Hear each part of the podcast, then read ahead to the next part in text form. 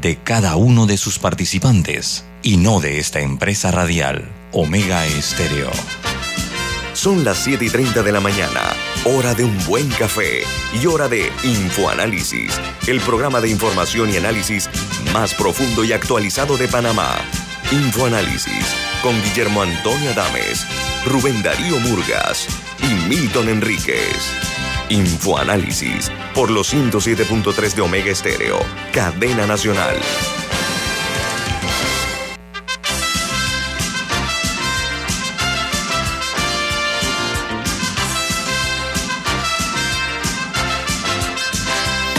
Hola, buen día, bienvenidos. Esto es Infoanálisis, un programa para la gente inteligente. Hoy es 10 de febrero del año 2022. Estamos ya una tercera parte del segundo mes del año. A nosotros nos da muchísimo gusto que ustedes nos distingan con su audiencia otra mañana más. Don Milton, ¿quién presenta Infoanálisis?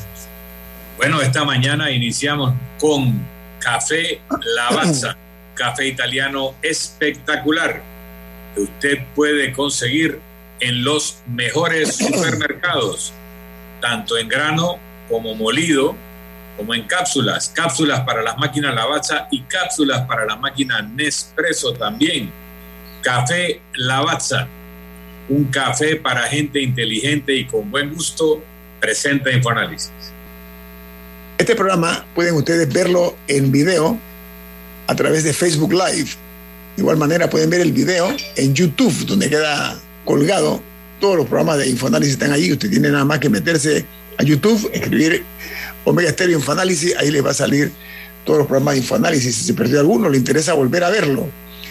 También pueden escuchar Omega Stereo a través de eh, Play Store y App Store, eso en, en la app de Omega Stereo, en sus celulares, en sus tabletas y en sus televisores. Lo pueden sintonizar en el canal 856, canal de Tigo eh, también eh, ustedes pueden, eh, el programa, como dije, pueden buscar el podcast en Anchor y Spotify, al igual que Overcast y iTunes. Dicho esto, vamos a dar inicio entonces a el programa en la parte medular, que son las notas internacionales. ¿Qué dicen los periódicos más importantes del mundo esta mañana? ¿Cómo titulan? Comenzamos en España, donde dice que los empresarios avisan que la subida del salario mínimo a mil euros impactará de lleno en las pymes y se cobrará, o sea, dejará un saldo de hasta 130 mil empleos que se perderán en el año 2022.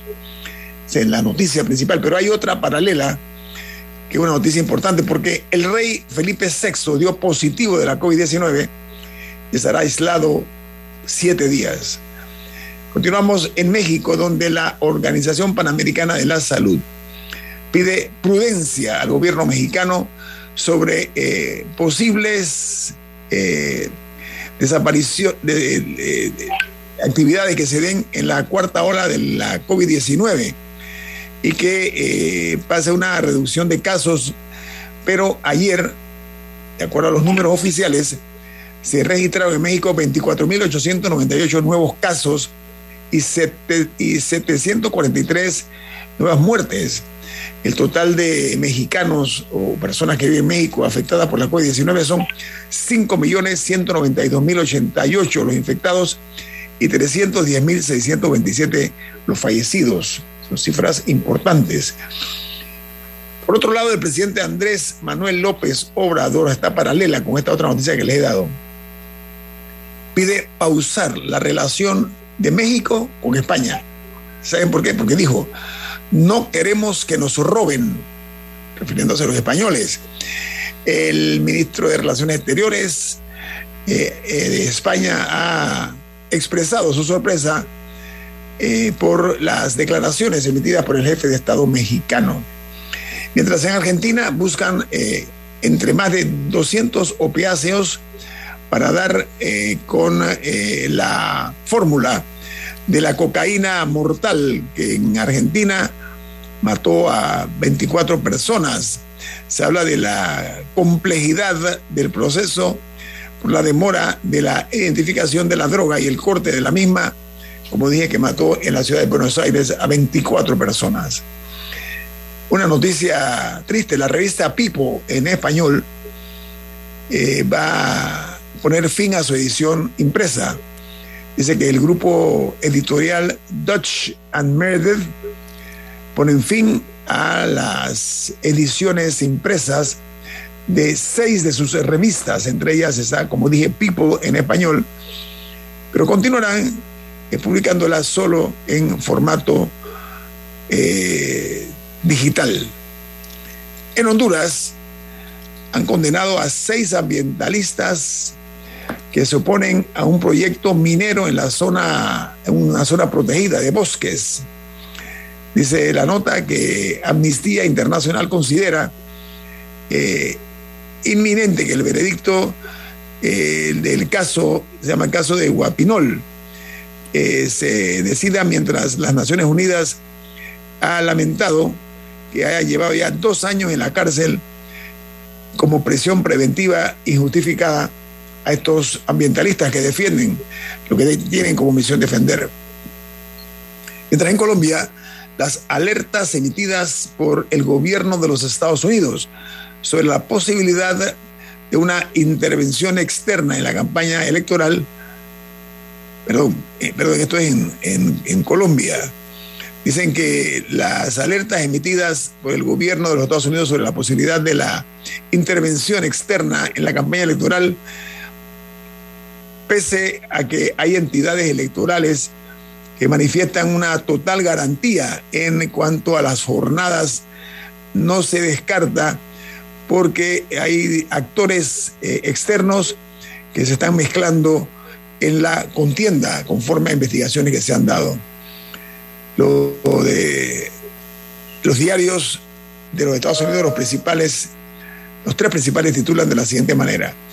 El New York Times dice, aún no hemos llegado, porque dice que los estados eliminan las normas sobre el uso de mascarillas, pero los CDC o CDC en español se mantienen firmes que su, ya que su directora advirtió que los hospitales y las tasas de mortalidad siguen siendo muy altas y dijo que su agencia está trabajando una eh, nueva guía eh, federal para los eh, estados y los expertos dicen que la Casa Blanca y el CDC corren el riesgo de parecer irrelevantes en esta, este diferendo que hay en los Estados Unidos. Mientras el Washington Post, su principal titular es que los estados ponen fin a los mandatos de máscara cuando el doctor Fauci dijo que los Estados Unidos puede estar alcanzando la normalidad. Resulta ser que los funcionarios federales se mantuvieron cautelosos e instaron los estadounidenses en áreas de alta tensión que eso es casi todo el país, a continuar usando las máscaras contra la COVID-19. El diario The Wall Street Journal, su principal noticia es Nueva York se une a la lista de estados que flexibilizan las restricciones a la COVID-19. Dice que la decisión del estado de Nueva York de eliminar el mandato del uso de mascarillas en interiores a partir de hoy eh, sigue los pasos similares a otros estados para reducir las restricciones por la COVID-19. Eh, la principal noticia en Chile, el principal titular es que hay un informe de epidemiología que reporta eh, un total de casos de la COVID-19 que han aumentado en más de un 120% en dos semanas. Ayer el país registró un total de 147 mil 800 casos activos, pero eh, en enero fue el mes con mayor cantidad de contagios de coronavirus. Por ejemplo, ayer se dieron 33.362 nuevos casos para un total de 2.966.008. Y solamente ayer eh, las autoridades de salud informaron, las, sanitarias informaron de un total de 24 fallecidos para un total de 40.111 personas que han perdido la vida, víctimas este flagelo que es la COVID-19. Ayer en Costa Rica se dio a conocer los nombres de los 57 diputados electos en un conteo preliminar Dice que el Tribunal eh, eh, Electoral de ese país dispone de 60 días para completar los resultados de los diputados. Eh, ahí también hay una noticia que anuncia que la exdiputada Alejandra Fournier será quien asumirá la jefatura de la campaña del candidato José Figueres. En Perú, la noticia principal es eh, la siguiente. Dice que anotaciones de constructora o de Brecht serán prueba en el juicio contra Keiko Fujimori. Se trata de mensajes encontrados en el celular de Marcelo de Brecht con un mensaje en portugués que decía aumentar a Keiko 500 mil y hacer una visita, decía el escrito del señor, la orden que estaba dando el señor Marcelo de Brecha, su ejecutivo allá, y añadía esta era una referencia que hacía a medio millón de dólares adicionales que se le dieran a la candidata del Fujimorismo. Esto ya es una, una de las más delicadas eh, eh, situaciones que se están dando en contra de la ex candidata presidencial Keiko Fujimori. Es el propio celular del señor Marcelo Odebrecht, donde se extrajo esta información. Medio millón de dólares ya le habían dado, según dicen, eh, mucho dinero adicional a Keiko. Este era nada más un, un, agregado que le iban a dar a la señora Keiko Fujimori. Mientras la principal noticia en El Salvador es que Fitch Ratings rebaja la calificación del Salvador a CCC. Dice que debido al alto nivel de endeudamiento y riesgo de impago de 800 millones de dólares en eurobonos, eh, que están por vencer en el año 2023 se tomó esta decisión por parte de Fitch. Mientras en Bolivia, la justicia rechaza un recurso de la expresidenta Áñez y se continúa eh, confirmando a inicios del juicio en el caso del golpe de Estado 2. Mientras en Guatemala eh, condenan, ordenan perdón, investigar administrativamente a la presidenta de la Corte Suprema de Justicia, mientras la Corte Suprema de Justicia eh, retira la inmunidad a el juez mayor de ese país para que sea investigado por la Fiscalía de Delitos Administrativos. En ah, Guatemala han ordenado la investigación administrativa, como dije, la presidenta de la Corte Suprema de Justicia, es una noticia importante. Pero en Uruguay, la Sociedad Interamericana de Prensa manifiesta preocupación por la libertad de prensa en Uruguay tras el llamamiento, el allanamiento, perdón, de una emisora FM en la capital uruguaya, lo que representó una actitud eh, desproporcionada por parte de la justicia de ese país. Y se habla que en Honduras las muertes por coronavirus duplican la cifra oficial según eh, las funerarias Dice que más de 22 mil personas han fallecido por COVID en Honduras desde el año 2020, lo que supone más del doble de los 10.559 decesos eh, registrados en las cifras oficiales, dijo AF el presidente de la Asociación de Funerarias de ese país. Imagínense ustedes, las cifras oficiales eran la mitad de lo que realmente ocurría, lo dicen las, las funerarias de Honduras. Es muy delicado que si los gobiernos se atreven a minimizar la realidad de las noticias sobre la COVID-19. Ojalá que ningún otro país haya cometido esta imprudencia. Y cierro en Brasil, donde el anuncio de la visita de Jair Bolsonaro a Vladimir Putin la próxima semana se da en un momento de tensión en el que una guerra entre Rusia y Ucrania que involucra a Europa puede estallar en cualquier momento y esto escapa a cualquier prudencia diplomática. Dice que es la enésima locura de Jair Bolsonaro a quien sus ministros intentan frenar en cuanto a los errores que comete este jefe de Estado de un país tan grande como Brasil. Bolsonaro se destaca por la imprudencia en su actuar. Ya el presidente de Argentina estuvo recientemente en China y Rusia pero a Bolsonaro se le ocurrió también una visita al Kremlin. Vamos al corte comercial. Esto es Info Análisis, un programa para la gente inteligente.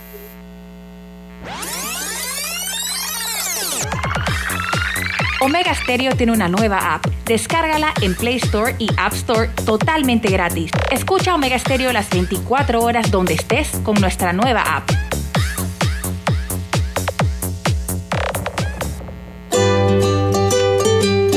En la vida hay momentos en que todos vamos a necesitar de un apoyo adicional. Para cualquier situación, hay formas de hacer más cómodo y placentero nuestro diario vivir. Sea cual sea su necesidad, en Hogar y Salud los apoyamos haciéndole la vida más fácil, porque contamos con la experiencia necesaria para recomendarle lo que usted necesite. Recuerde, Hogar y Salud les hace la vida más fácil.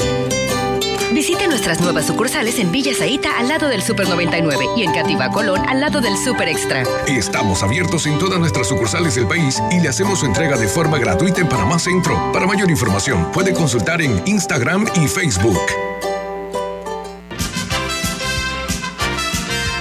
Ya viene InfoAnálisis, el programa para gente inteligente como usted.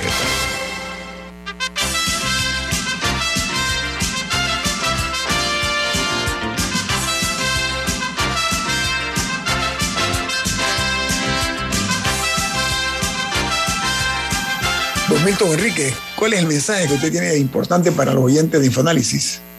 Así es. En Banco Aliado te acompañamos en tu crecimiento financiero. Ahorra con tu cuenta Más Plus, mejorando el rendimiento de tus depósitos. Banco Aliado, tu aliado en todo momento. Visita la página web de Banco Aliado en www.bancoaliado.com y también puedes seguir a Banco Aliado en las redes sociales como arroba Banco Aliado. Banco Aliado, tu aliado en todo momento. Gracias, Milton. Bueno, hay una noticia inquietante para no pocos, y es que a partir de mañana los precios que pagarán los conductores por el litro de gasolina de 95 octanos será de más de un dólar eh, eh, por litro, obviamente, ¿no? Eh, esto es una noticia que ha surgido, que ha causado mucha inquietud, porque además del litro de más de un dólar de la de 95 octanos, tenemos el de 90 octanos, será de un dólar, la de 95 es de un dólar con 3 centavos, y el litro de diésel liviano estará en los 94 centavos, mientras eh, el, tema aquí es que eh, subirá el, a 3.90 en este sentido el, galón de gasolina eh, va a tener un precio la 91 octanos de 3.82 3 dólares 82 mientras el diésel bajo en azufre estará en 3.60 el galón y estas medidas regirán a partir de mañana a las 6 de la mañana hasta el día 25 de febrero. Esa es la información oficial que se ha dado. Y es un golpe para el bolsillo de todos los panameños porque muchísimos panameños dependen de su automóvil, no únicamente para el aspecto de sus necesidades básicas familiares, sino también la cantidad de taxis que hay en este país y de transporte eh, que se observa. Y el incremento en el costo del diésel pues, también golpeará el, movimiento vehicular de los transportistas del interior que traen sus productos a Panamá. O sea, todas esas cosas tienen repercusiones eh, en, el quehacer nacional. Eh, pero es un momento, todos los momentos donde hay eh, incrementos son duros, pero en particular este, post pandemia, se debe sentir más con la cantidad de desempleo que hay en Panamá eh, y personas que se han visto mermados sus ingresos, pues esto es un golpe muy duro, Milton y Camila. Bueno, son efectos de la recuperación. Nosotros venimos de un proceso mundial pandémico en donde las economías llegaron casi a paralizarse entonces el petróleo cayó en su valor, en su precio, había menor, menor necesidad de consumo y los precios por barril cayeron a bajos históricos. En un momento dado tuvo el petróleo un precio negativo, o sea, te cobraban por almacenarte los barriles de petróleo y no te pagaban por el petróleo. Eso fue a donde llegó el precio. Con la recuperación económica, la normalización, los precios del petróleo están regresando a los niveles en donde la oferta y la demanda los coloca. Panamá está en un sistema eh, que se ajusta automáticamente cuando baja, baja, cuando sube, sube, y vamos a pagar el precio de la normalización, eh, que no es conveniente, que no es oportuno, como tampoco lo es el aumento dramático del precio de los fletes, de los contenedores. un contenedor cuyo flete antes eran 2 mil dólares ha llegado a cobrarse en 18 mil dólares el contenedor. Cuando antes el valor del transporte podía ser un factor marginal en el precio del producto, se empieza a volver en un valor importante o significativo en el precio del producto, lo cual se refleja en aumentos de precio de productos de consumo alimenticio, personal, de higiene, etcétera. Entonces vamos hacia una tendencia a la alza en todo, no solo en la gasolina o el diésel, sino en todos los productos que ya lo hemos estado viviendo. Y en el caso de Panamá, que ya teníamos precios muy altos en alimentos, precios muy altos en las medicinas, precios altos en otros bienes de consumo. Ahora aumentará esta presión por el aumento de los fletes, el aumento del combustible, que retroalimentará nuevamente la presión inflacionaria. Podemos prever aumentos en los intereses bancarios porque todas estas presiones inflacionarias sacan a los bancos centrales de su actitud restrictiva en cuanto a los intereses y vamos a ver aumentos en los intereses que tendrán incidencia adicional en el costo de vida. O sea, vamos para un aumento del costo de vida. El combustible es uno de los factores, pero no es el único. Sí, mira, pero además está gravitando eh, la posibilidad de una guerra entre Ucrania y Rusia. Eso es una realidad por la posición tan ambigua eh, del presidente Vladimir Putin que es un hombre con ese tipo de personalidad, ¿no? tú no sabes cómo leerlo. Eh, eso lo dicen jefes de Estado que se han reunido con él. Eh, yo vi una foto en la cual estaba reunido Putin con eh, Emmanuel Macron, Milton. Era una mesa como de 10 metros de largo. Yo creo que tenían que gritarse para poder escucharse. Una, no sé si viste la foto, una mesa. Vi la foto, una mesa blanca. Pero, enorme, ¿no?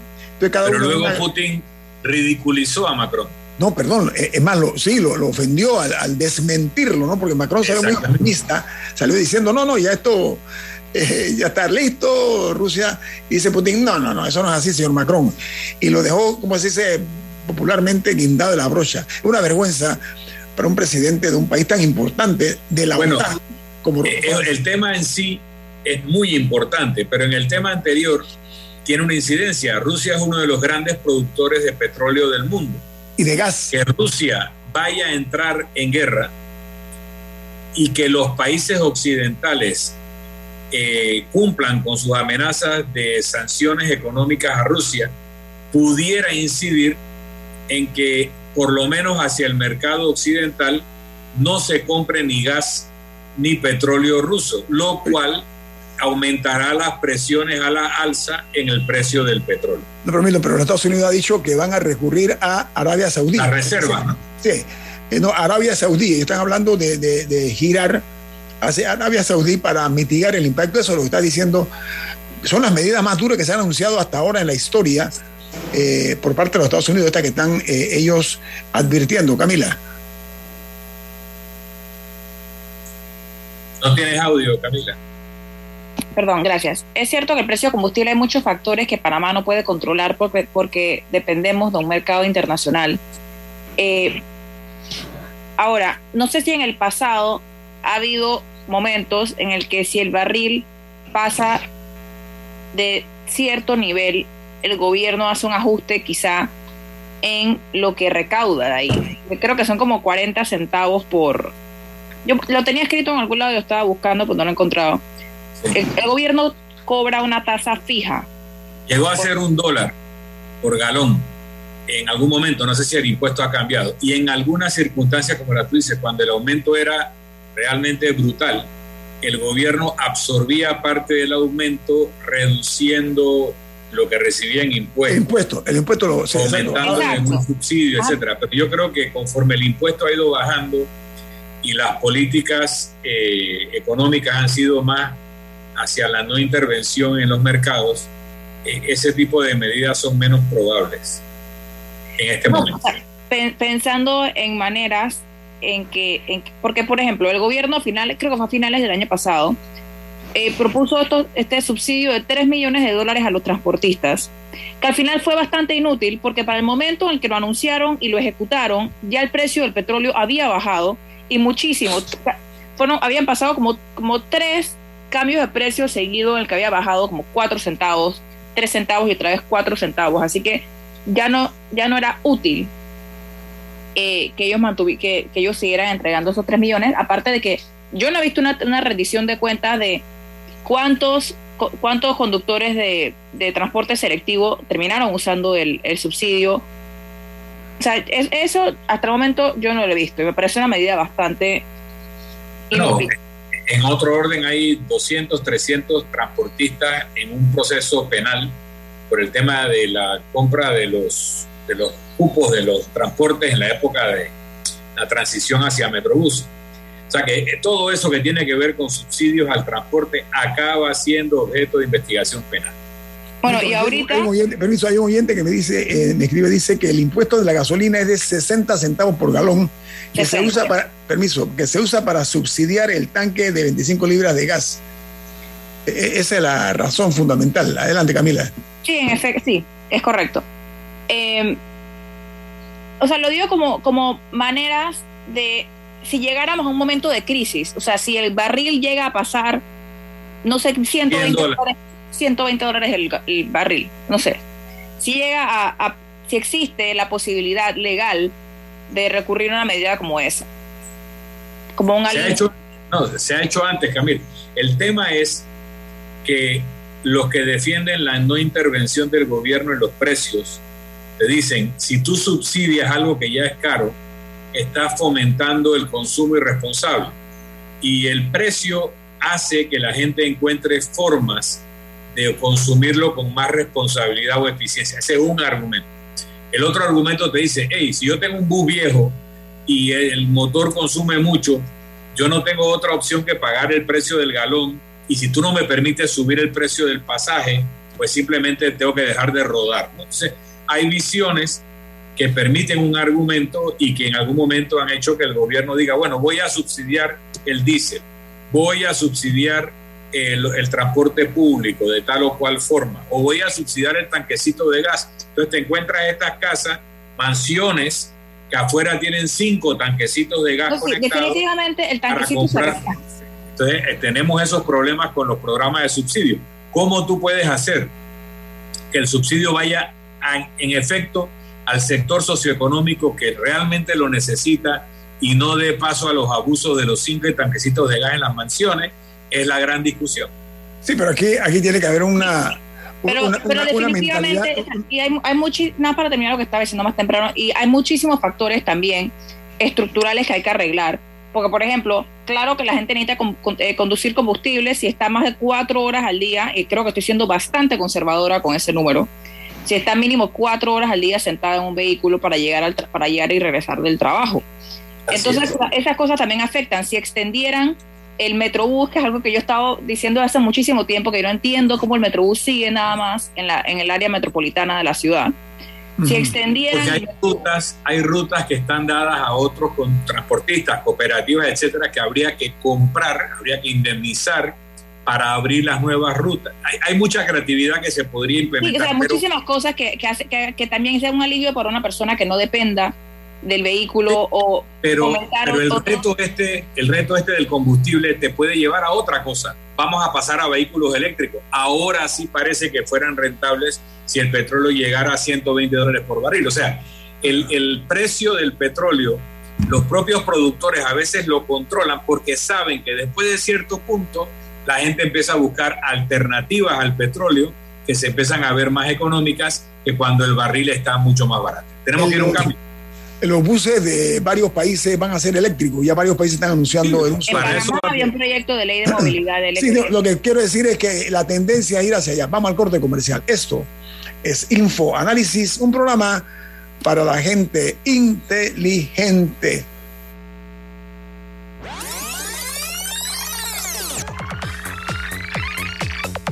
Omega Stereo tiene una nueva app. Descárgala en Play Store y App Store totalmente gratis. Escucha Omega Stereo las 24 horas donde estés con nuestra aplicación 100% renovada. Cuando el verano te gusta, suena así. En 50 metros llegas a la playa. Dale like a Claro y cámbiate a un plan postpago con ilimitada de C30 y llévate un equipo gratis. Dale like a todo lo que te gusta con Claro. Promoción válida del 15 de enero al 30 de abril de 2022. Para más información visita claro.com.pa. Ya viene InfoAnálisis, el programa para gente inteligente como usted.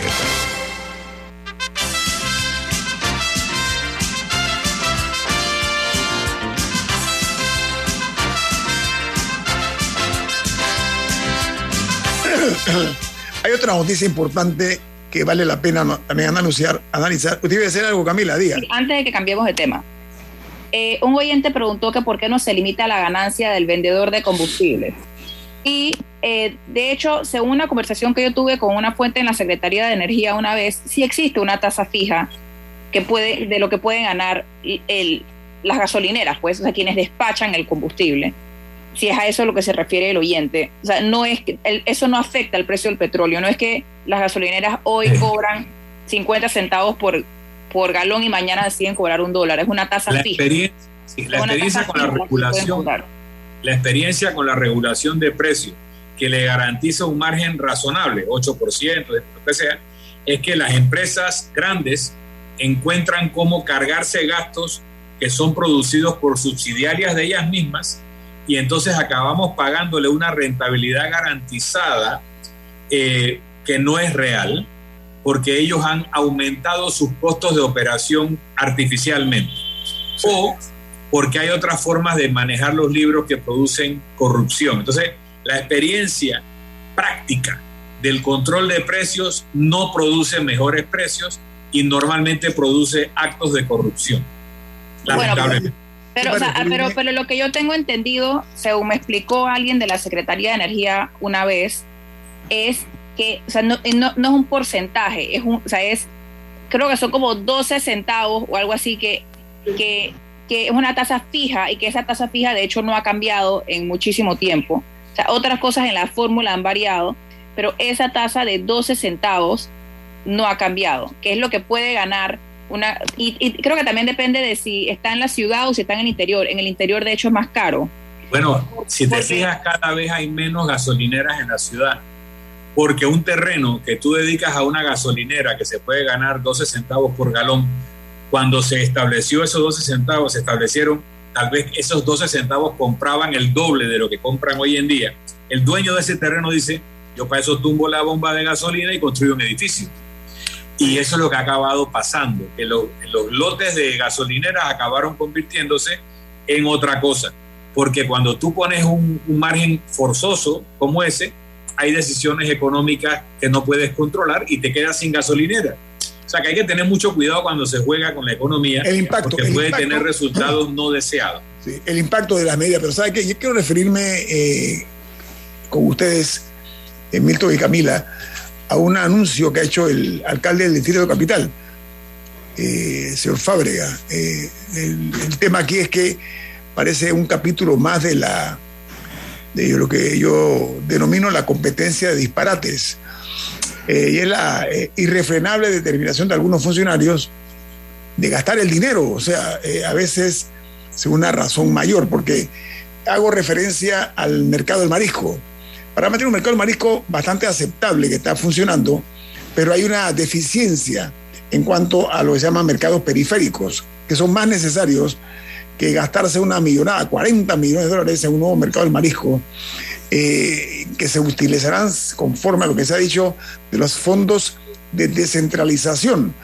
Eh, entonces, si hay un mercado del marisco que está operativo, no veo cuál es la insistencia en crear pues este, este nuevo mercado del marisco eh, están ah, utilizando 2.1 hectáreas que se van a comprar, pero eh, hay una disparidad en cuanto a las decisiones y la sensatez, es lo que estoy tratando de decir, y esto ha generado pues mucho, muchas reacciones eh, adversas a la iniciativa del señor alcalde del distrito capital. Hago el llamado de atención porque si no se lo han dicho su equipo más cercano, eh, sepa que hay mucha eh, duda acerca de la justificación de este tipo de, de iniciativas de crear otro mercado del marisco cuando ya existe uno, repito, que funciona bastante bien. Diga, Camila. Hay varios temas alrededor de esta controversia. Eh, el primero es el debate de siempre, de por qué todos los recursos se quedan en tres corregimientos y, y los demás no reciben la atención necesaria. O sea, ¿por qué tantos proyectos y tanta inversión millonaria se hacen en áreas como Bellavista, como Caledonia eh, y, o San Francisco? Eh, y, y eso no se ve necesariamente en, en áreas un poco más alejadas del, del centro de la ciudad, que me parece un, me parece, un cuestionamiento muy válido, porque de hecho hay varios otros mercados que, que, que, iniciaron construcción en administraciones anteriores y han quedado en la desidia.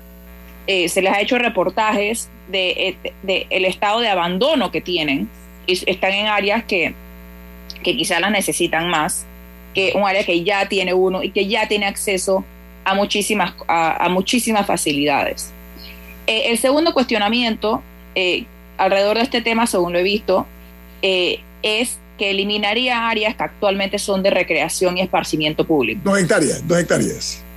Ah, eso es un área que se logró recuperar para la ciudad y que en el que se, se invirtió muchísimo dinero y que, y que por qué se destruiría esta área de, de esparcimiento y recreación para construir eh, un mercado teniendo otro funcional y que de hecho fue renovado recientemente. Definitivamente en la última década eh, fue, fue, fue, fue renovado un poco el, mercado del marisco. Entonces no sé si hay, hay algún trabajo que se le pudiera hacer al actual para hacerlo, para mejorarlo, trabajo adicional, pero no veo por qué eso requiere un mercado nuevo. O por lo menos no he visto una explicación. Sí, no, hasta ahora no se ha dado. Eh, otro cuestionamiento que se le está haciendo al proyecto del mercado del marisco es eh, la manera en que se dio la consulta pública.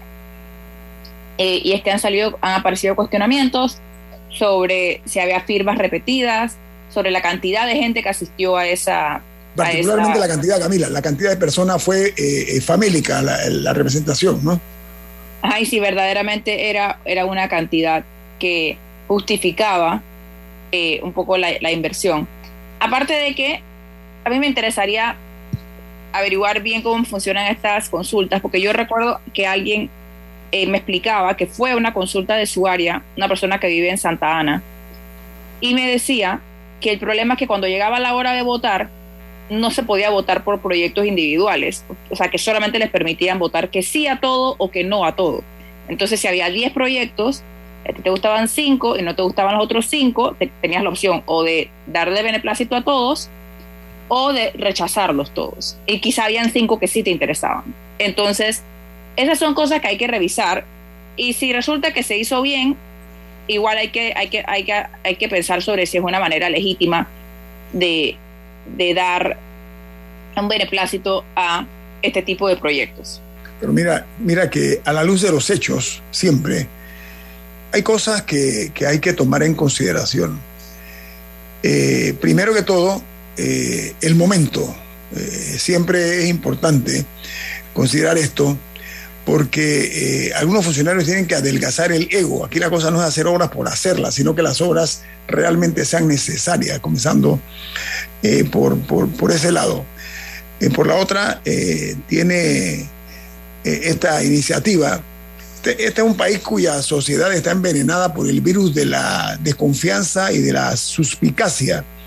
Es bastante sospechoso para no pocas personas el que esto se haya dado tomando pasos, como dices tú, Camila, que crean o generan dudas. eso de la consulta pública, vía ejemplo. Entonces, hay un tufillo mercantil para algunas personas en la intención del alcalde de construir un nuevo mercado del marisco, sobre todo porque, reitero, el mercado del marisco no es que se está cayendo a pedazos, no, no, es funcional el actual, pero tiene otras implicaciones también. Entonces, se dice que está utilizándose dinero de la descentralización para ese propósito. Eh, ojalá que haya una reflexión que sería muy sana por parte de las autoridades municipales, particularmente por el jefe de la comuna capitalina, en cuanto eh, eh, a reconsiderar, porque gobernar es saber corregir errores, ¿no? De eso se trata. Es que yo creo que es un tema de necesidades. O sea, hay que determinar qué o sea, cuáles son las necesidades de una persona. No, el problema es que no hay, no hay tal cosa como un capitalino, porque hay, hay, diferencias abismales entre los diferentes corregimientos eh, del municipio de Panamá, porque es muy extenso. Eh, y tiene desde niveles socioeconómicos a, a infraestructura presente, a distancias, tantas cosas. Y yo no sé si un mercado de marisco estaría entre las primeras 30 necesidades de unas personas en una ciudad en la que no se puede caminar, que tiene tantos problemas hasta problemas que pueden parecer pequeños, pero que afectan la calidad de vida de las personas.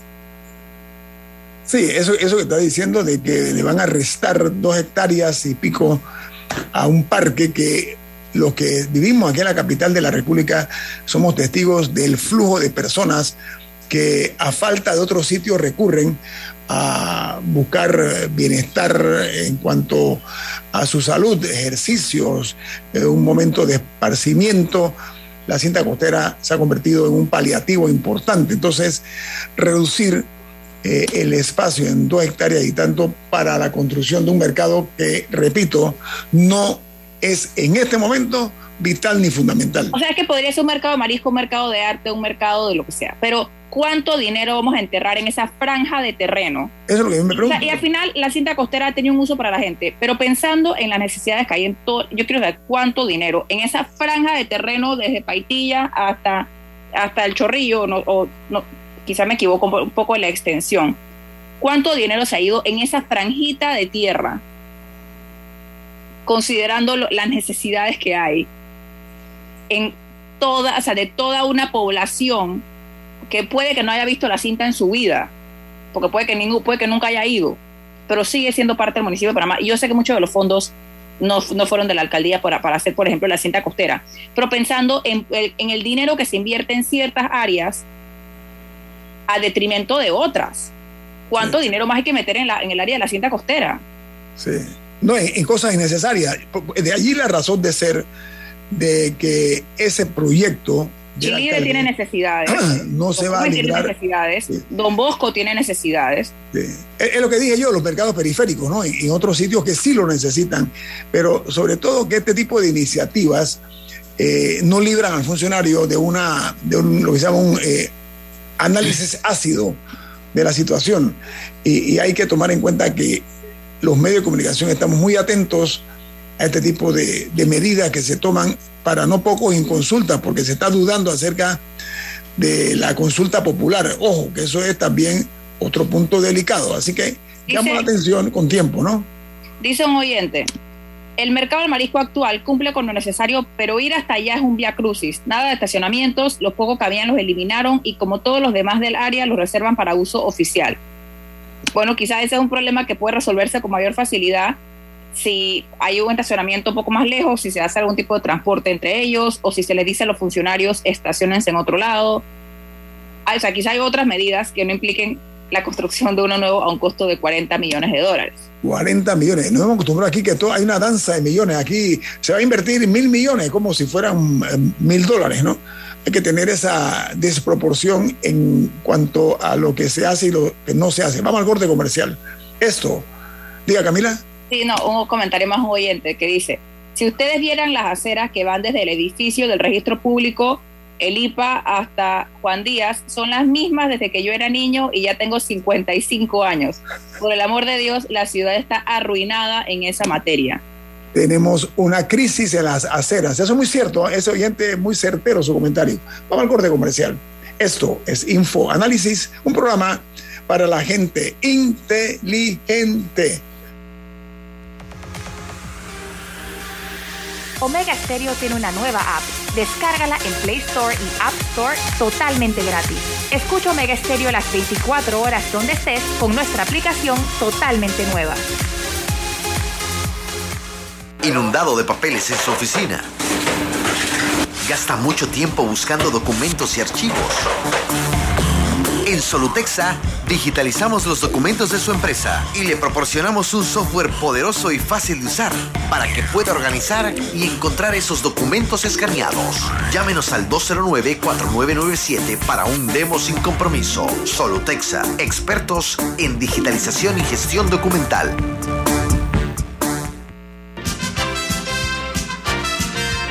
Ya viene InfoAnálisis, el programa para gente inteligente como usted.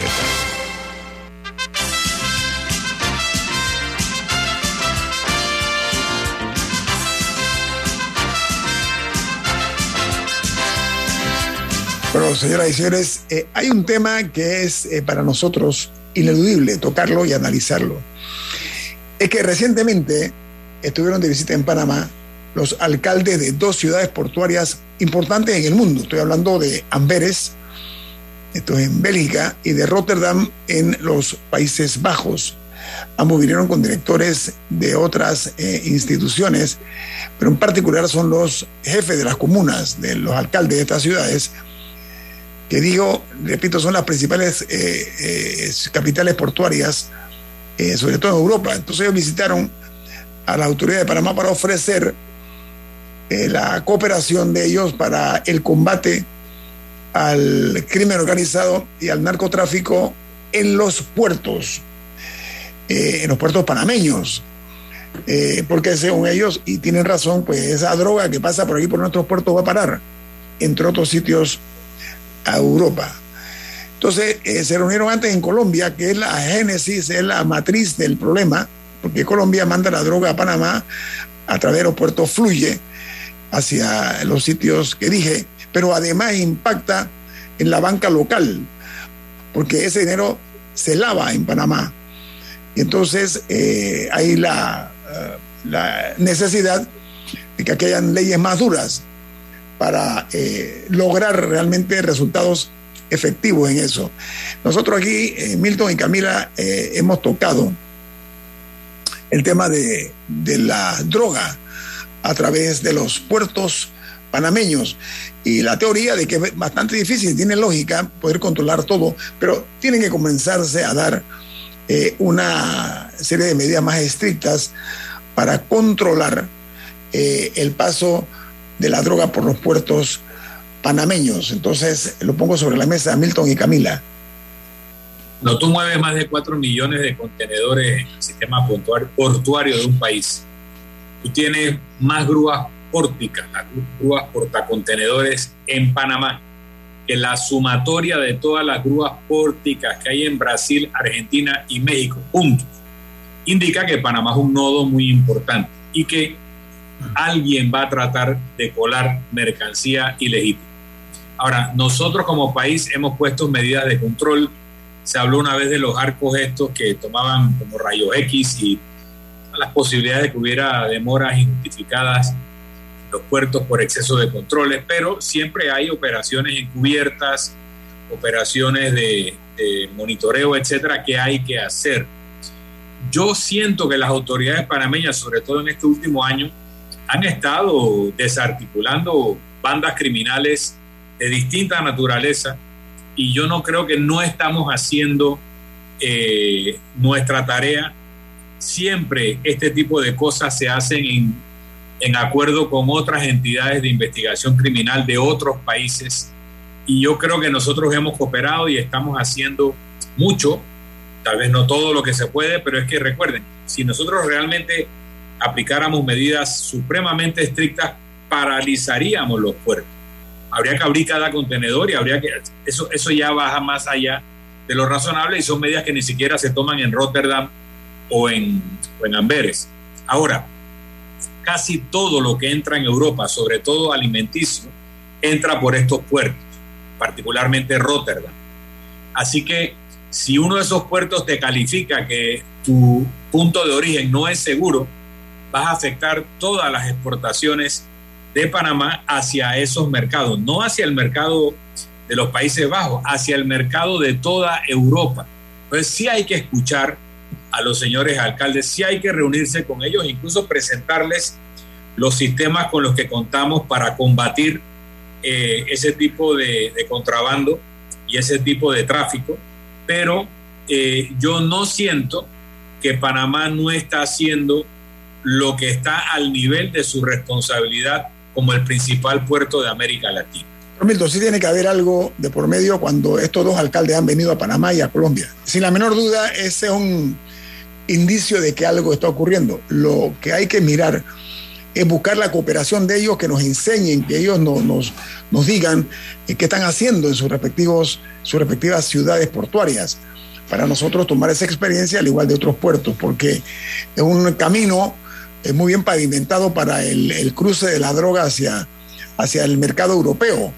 Eh, que es una realidad innegable. Oye, quiero hablar de otro tema, aprovechando que se nos va el tiempo, y que con la llegada del verano, o lo que se denomina también la, la temporada seca en Panamá, se supo que los embalses de los de los eh, de Alajuela y de Gatún eh, están cerca de una baja importante que ha llevado a la autoridad del canal de Panamá a anunciar un ajuste en el calado de los buques conocidos como Neopanamax durante eh, lo que queda del verano. Entonces, es reducir un medio pie en el calado de estos Neopanamax a partir del próximo mes, del 1 de marzo próximo, para que esto es requerido para poder transitar por las esclusas del canal de Panamá. Entonces, eh, es una medida preventiva muy oportuna que ya se ha dado anteriormente en el canal de Panamá. Así que el ACP, eh, anunciando este tipo de, medidas eh, que son necesarias, pero también hay que buscar la manera y que nosotros tomemos conciencia eh, como, como, país de lo que es el, canal de Panamá y su función eh, para el resto del mundo, ¿no? Diga, Camila. ¿A usted no levantó la manita? Me pareció que había visto que había subido la manita. Bueno. Eh, eso que tú planteas, Añito, nos debiera llevar a una conversación más amplia todavía y ojalá con parte del equipo del canal que ve estas cosas el tema de los reservorios de agua, de las cuencas hidrográficas de Panamá, no solo para el funcionamiento óptimo del canal, sino para el consumo humano. Es un tema que tenemos que discutir. Tenemos que plantearnos si vamos a crear otros lagos artificiales en la cuenca del río Indio, en la cuenca del río Santa María, y creo que hay otra cuenca en el área de Chiriquí que hay que considerar porque eso tiene una serie de impactos ecológicos, humanos, sociales, eh, para poder tener las reservas de agua suficientes. Otra idea que se habló hace algún tiempo es establecer tuberías desde el lago Bayano hacia el canal para que del agua reservada en Bayano se pueda eh, aumentar los niveles en el canal en circunstancias como esta, que sale más económico, que tiene menos impacto tenemos que hacer esa conversación. También podemos hacer micro reservas eh, que se hicieron en algunos, eh, algunas fincas para que el ganado no sufra y no muera de sed. Es básicamente hacer con una retroexcavadora unos huecos que en, la época de lluvia se llenen de agua y en la época de sequía se mantengan ciertos eh, reservorios de esos micro reservorios para que el ganado pueda beber. O sea, hay formas de hacer esto hay distintas formas, desde lo micro a lo macro, pero es una discusión que merece ser eh, hecha porque el agua es la riqueza número uno del mundo, el agua dulce.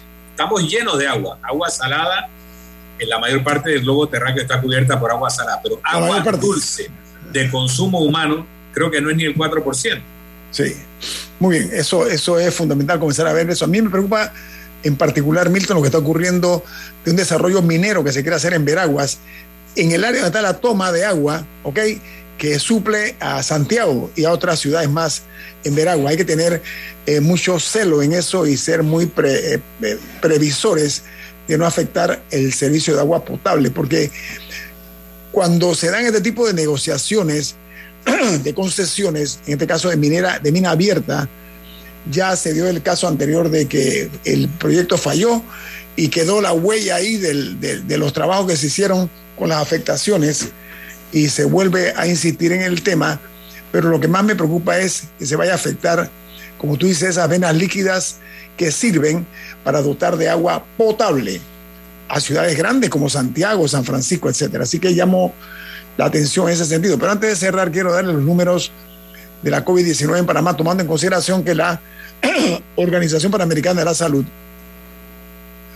perdón, ha dicho que la cuarta, que la, la cuarta ola de la COVID está en descenso, lo que dice la OPS.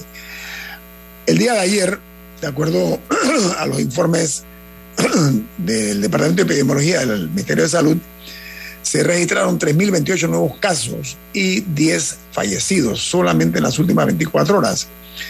Los casos activos eh, rondan los 32.521, mientras que los casos totales llegan a 735.235 personas contagiadas por la COVID-19 y 7.898 fallecidos. Es lo que eh, registran de manera oficial los dígitos, las cifras que eh, facilita el Ministerio de Salud. Diga, Camila. Sí, hay que ver eh, con gran agrado que el porcentaje de positividad ha ido descendiendo.